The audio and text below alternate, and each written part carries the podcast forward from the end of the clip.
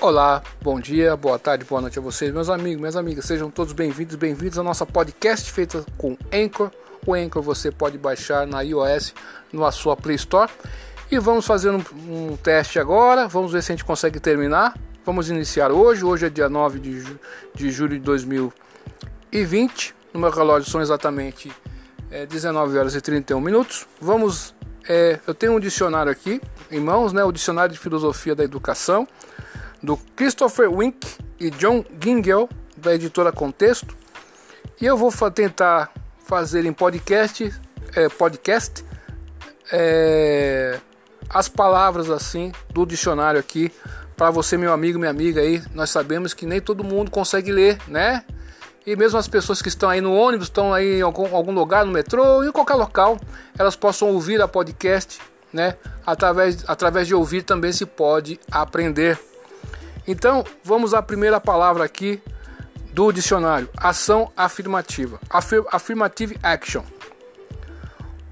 Uma versão mais vigorosa e enfática da noção de igualdade de oportunidades sustenta que não se pode obter a dita igualdade a menos que os resultados dos processos educacionais sejam mais ou menos os mesmos para todos os grupos. Essa condição não será obtida enquanto aos grupos for negada a igualdade de tratamento.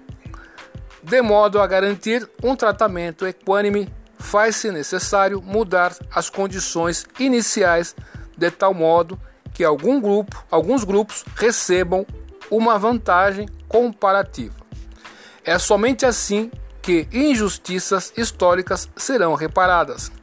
A ação afirmativa pode ser encarada como uma versão orientada para grupos da ideia de justiça retificadora, formulada por Nozick, 1974.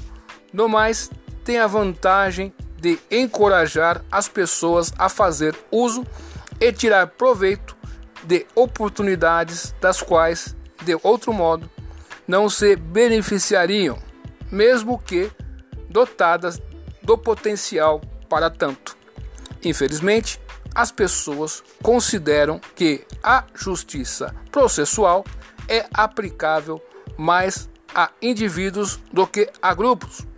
Entendem os programas de ação afirmativa como uma violação da justiça processual. Ver Flew 1981. Também existem problemas com as ligações entre a igualdade de oportunidades e os resultados.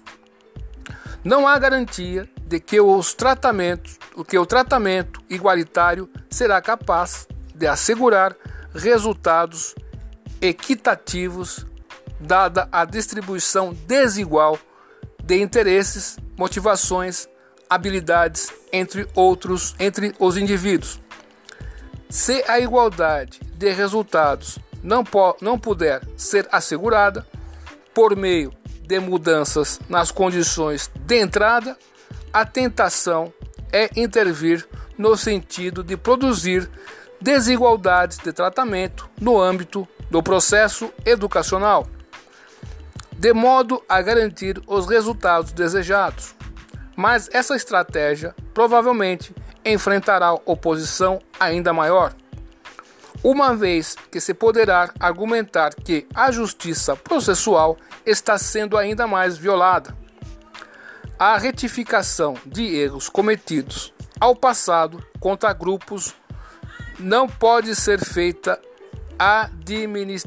administrativamente, já que os resultados educacionais estão crucialmente ligados ao esforço e ao talento individuais. Bem, meus amigos, essa foi a primeira palavra aqui que nós estamos lendo. Vamos ver se, se conseguimos, né?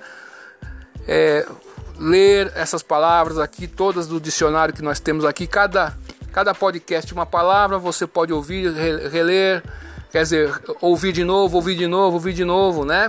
É muito importante você é, é, ter esse hábito aí. Você não pode ler, você vai ouvir. Através de ouvir também se aprende, não é verdade?